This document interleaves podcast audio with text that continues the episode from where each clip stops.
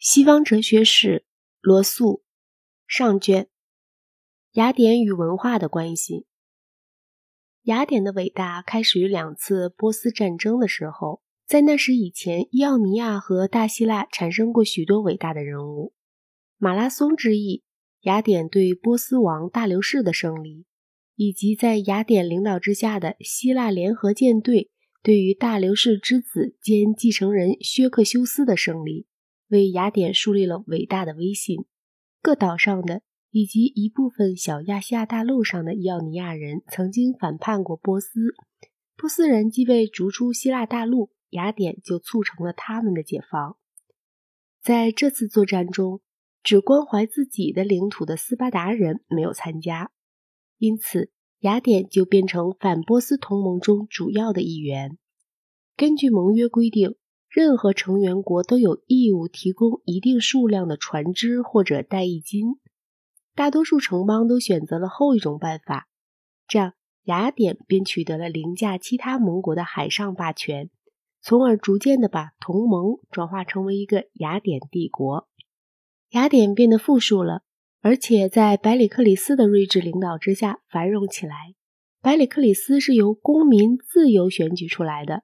执政约三十年之久，直到公元前四百三十年，他才逝世。百里克里斯时代是雅典历史上最幸福、最光荣的时代。曾参加过波斯战争的伊斯奇鲁斯开始写希腊悲剧，他所写的悲剧之一《波斯人》就一反采用荷马题材的习惯，转而写大流士的溃败。紧接着他的就是索福克里斯，继索福克里斯之后的就是尤利皮底。然而，尤利皮底一直活到了百里克里斯逝世和死后的伯罗奔尼苏战争时期的那些黑暗日子里。他的剧本就反映了后一时期的怀疑主义。他同时代的喜剧诗人亚里斯多芬尼从一种健康而有限的常识立场出发，嘲笑了一切的主义。他特别咒骂苏格拉底，认为他是一个否认宙斯的存在，并且玩弄着亵渎神明的伪科学的神秘教的人。雅典曾被薛克修斯所占领，卫城上的神殿被毁于火。百里克里斯便致力于这些神殿的重建工作。巴特农神殿和其他神殿的残迹使我们今天还感受深刻的印象。这些神殿就是百里克里斯所修建的。雕刻家培迪阿斯应国家的聘请，塑造了巨大的男女神像。在这个时期的末了，雅典成为希腊世界最美丽、最繁华的城邦。历史学之父希罗多德是小亚细亚的哈里卡纳苏斯人，但是他住在雅典，并且受到雅典国家的鼓励。他站在雅典的观点上，写下了波斯战争的记录。百里克里斯时代，雅典的成就或许是一切历史上最令人惊奇的事件。在那时以前，雅典一直都落后于许多希腊城邦，无论在艺术方面或在文学方面，它都不曾产生过任何一个伟大的人物。突然之间，在胜利和财富和需要重建的刺激之下，出现了大批的建筑家、雕刻家和戏剧家。他们直到今天还是不可企及的。他们所产生的作品左右着后人直至近代。当我们想到他的人口数量之少的时候，这一点就格外令人感到惊异了。雅典人口最多的时候，约当公元前四百三十年左右。估计为数大约二十三万人，包括奴隶在内。而它四周的亚底亚加农村领土上的人口可能还要更少些。无论在此以前，或者是自此而后，从来没有任何有同样比例的居民的地区曾表现出来任何事物足以和雅典这种高度完美的作品媲美。在哲学方面，雅典仅仅贡献了两个伟大的名字：苏格拉底。和柏拉图，柏拉图属于一个较晚的时期，但是苏格拉底则在百里克里斯统治下度过了他的青春时期和早期的成年时代。雅典人对于哲学有着充分的兴趣，非常渴望谛听从别的城市而来的教师们。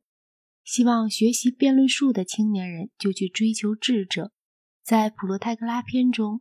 柏拉图笔下的苏格拉底，对于那些倾听外来名家言论的热心的学徒们，曾做过一番非常有趣的讽刺性的描写。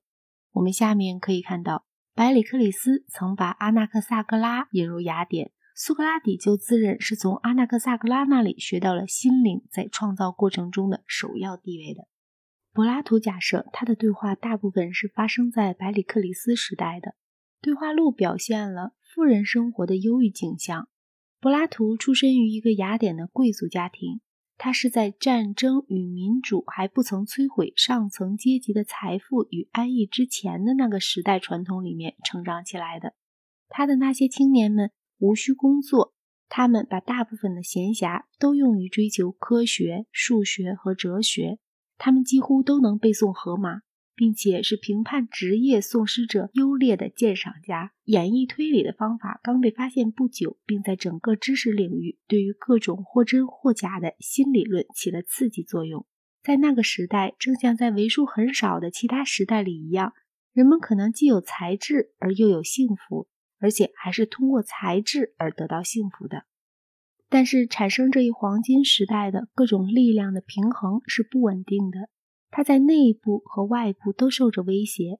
内部受着民主政治的威胁，外部受着斯巴达的威胁。为了理解在百里克里斯以后所发生的事情，我们必须简单的考察一下亚底加早期的历史。亚底加在历史时期开始时，只是一个自给自足的小小农业区，它的都城雅典并不大。但是它包括的人口是日益增多的工匠和技术工人，他们想要把他们的产品销售到国外去。人们逐渐地发现，种植葡萄和橄榄要比种植谷物更为有利可图，于是就输入谷物，主要是从黑海沿岸输入。这种种植形式比谷物种植需要更多的资金，于是小农便负了债。亚底加正像希腊其他国家一样，在荷马时代原是一个君主国，但是国王却变成了一个不具政治权力的纯宗教官吏，政府落到贵族的手里，贵族们既压迫乡村的农民，也压迫城市里的工匠。早在六世纪时，梭伦就按照民主的方向实行了一种妥协，他的许多成就一直保存到后来比西斯垂塔斯及其后嗣们的。建主政治时期，在这个时期结束的时候，作为建主政治对头的贵族们已经能够支持民主政治了。民主的过程就使得贵族掌握了权力，正如19世纪的英国那样，直到百里克里斯倒台为止。但是到百里克里斯的晚期，雅典民主政治的领袖们就开始要求享有更多的政治权利，同时百里克里斯的帝国主义政策。这和雅典的繁荣是紧紧联系着的，又造成了与斯巴达的摩擦不断增长，并终于导致了伯罗奔尼苏战争。在这次战争里，雅典完全战败了。尽管雅典在政治上瓦解了，但是它的威信还继续存在着，并且哲学始终以这里为中心，几乎长达一千年之久。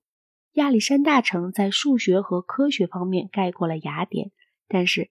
亚里士多德和柏拉图却是雅典在哲学上的地位依然至高无上。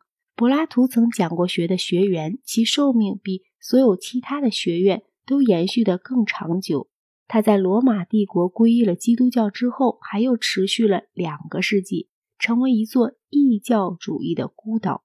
最后，在公元529年，他才被持有顽固的宗教信仰的查士丁尼所封闭。于是。黑暗时代便在欧洲降临了。